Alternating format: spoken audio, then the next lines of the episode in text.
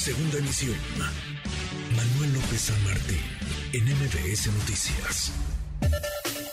Gibran Ramírez Reyes, en MBS Noticias. Gibran, querido Gibran, qué gusto escucharte como cada semana. ¿Cómo te va? ¿Qué tal, querido Manuel?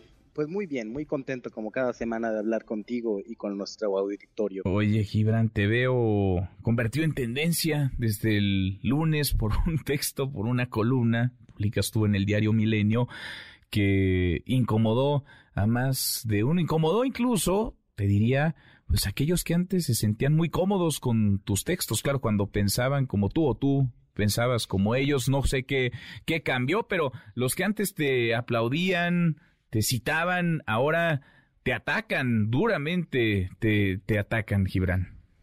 Sí, me atacan ferozmente. Hay muchas cuentas que son automatizadas, entre las que me han hecho tendencia desde ese lunes hasta hoy, y tiendo a pensar que hay algo personal desde eh, la presidencia de la República, desde la oficina de la presidencia, no sé si desde la vocería, porque fíjate, la de la agenda del presidente lo escribe primero Sandra Romandía, lo publica el financiero, lo vi eh, como en cuatro medios. Pero cuando lo digo yo, se enojan muchísimo. Pasó lo mismo con lo de Grupo Vidanta.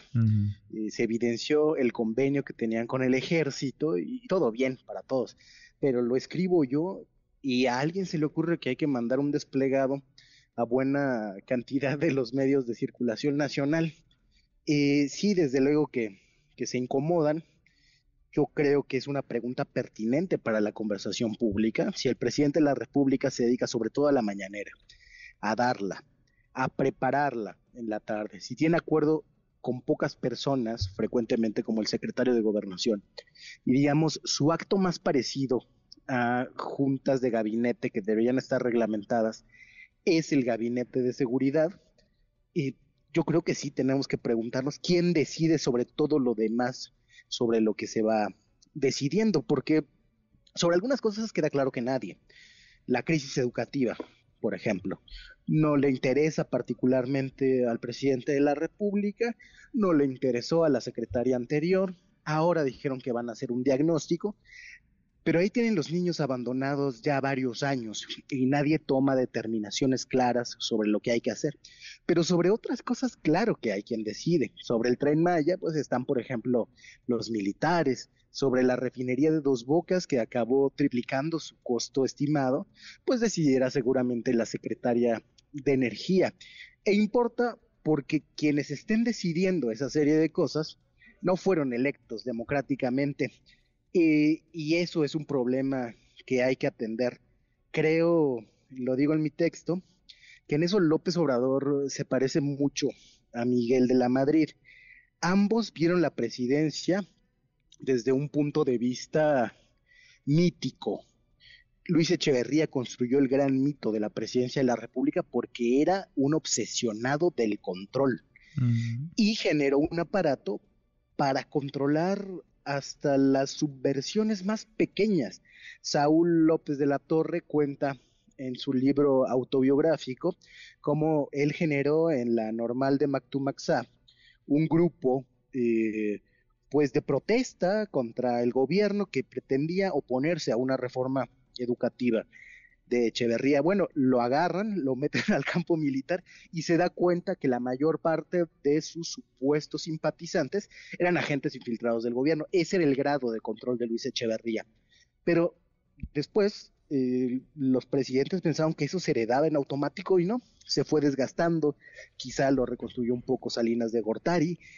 Y entonces en esa ilusión dan instrucciones pero mucha gente hace lo que quiere, hace negocios, eh, hace campañas contra sus adversarios, se aprovecha de las posiciones y ahí es donde naufragan los gobiernos. Yo creo que en esa delegación, en esa falta de decisión sobre asuntos importantes, en esa eh, falta de agenda eh, digamos, comparada con la que tenía cuando era jefe de, gobierno de la Ciudad de México, que además era una agenda mucho más pública, es, reside la clave de buena parte de las renuncias de este gobierno.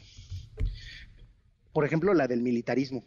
renunciar eh, a oponerse al militarismo es porque a los militares se les delega, construyen, resuelven y, entonces no hay que preguntar más. Y así también en otros casos, entonces sí, esto hizo enfurecer al oficialismo. ¿Les duele, Gibran? Oye, ¿ya, ¿ya no te hablan? ¿Ya no te hablan los que antes te llamaban para pedirte opinión, consejos, los que antes te saludaban de gran abrazo? Ahora, ahora se convirtieron en, en tus adversarios o más bien tú te convertiste en adversario de ellos? Eh, sí, más bien eso. Eh, platicaba recientemente con una amiga que fue del, del primer círculo del presidente López Obrador, y que me decía, es que nadie cree en las listas negras de Palacio hasta que cae en una, en una de ellas. Sí, claro, toda la gente de Palacio me dejó de hablar, desde luego. Y no, no que me importe gran cosa, yo seguiré diciendo lo que pienso, creo particularmente que en este momento es eh, mucho más delicado hacerlo por ese por esa soberbia que traen de que se sienten imbatibles electoralmente. Sé que me seguirán atacando, pero creo que hay mucho que cuidar, porque hay varios signos de que podemos tener retrocesos en materia de pluralidad. Y yo, antes que ser López Obradorista, soy de izquierda. Mm. Yo sí recuerdo que por la pluralidad y por arrancar las casillas del control del partido hegemónico y del gobierno, lucharon los comunistas desde Siqueiros hasta Arnoldo Martínez Verdugo, pasando por Valentín Campa, eh, Eberto Castillo también. A él creo que lo convenció al final de entrar a esa negociación el politólogo Octavio Rodríguez Araujo, pero fue legado de todos ellos. Y no deja de ser triste y doloroso que quienes se formaron con Arnoldo en el Partido Comunista como Pablo Gómez, o quienes se formaron en el PMT de Berto Castillo como Horacio Duarte, sean los autores de una iniciativa que atenta contra el pluralismo que sus dirigentes lograron después de muchos sacrificios, de vidas empeñadas, de persecuciones, de cárcel, de todo eso. ¿Qué tema? ¿Qué tema? Tú sigues en Morena, ¿verdad? Tú sigues militando en Morena, Gibran. Sí, sí, estoy, estoy considerando seriamente dejar de hacerlo. Fíjate, ya eh, me han quitado en los hechos mis derechos políticos. O sea, no tiene, no tiene mucho sentido estar para participar porque me quitaron mis derechos políticos, no me dejaron ni siquiera registrarme para ser candidato a uno de tres mil congresistas. Fíjate, de ese nivel es el cerco sanitario. Todavía a John Ackerman lo dejaron, lo dejaron registrarse, a mí no. Em, pero es, es una consideración que estoy tomando, es algo que estoy pensando, eh, porque la verdad es que el partido ha ido abandonando una a una todas las banderas éticas y políticas que me hicieron ser López Obradorista desde 2004 y defender ese proyecto.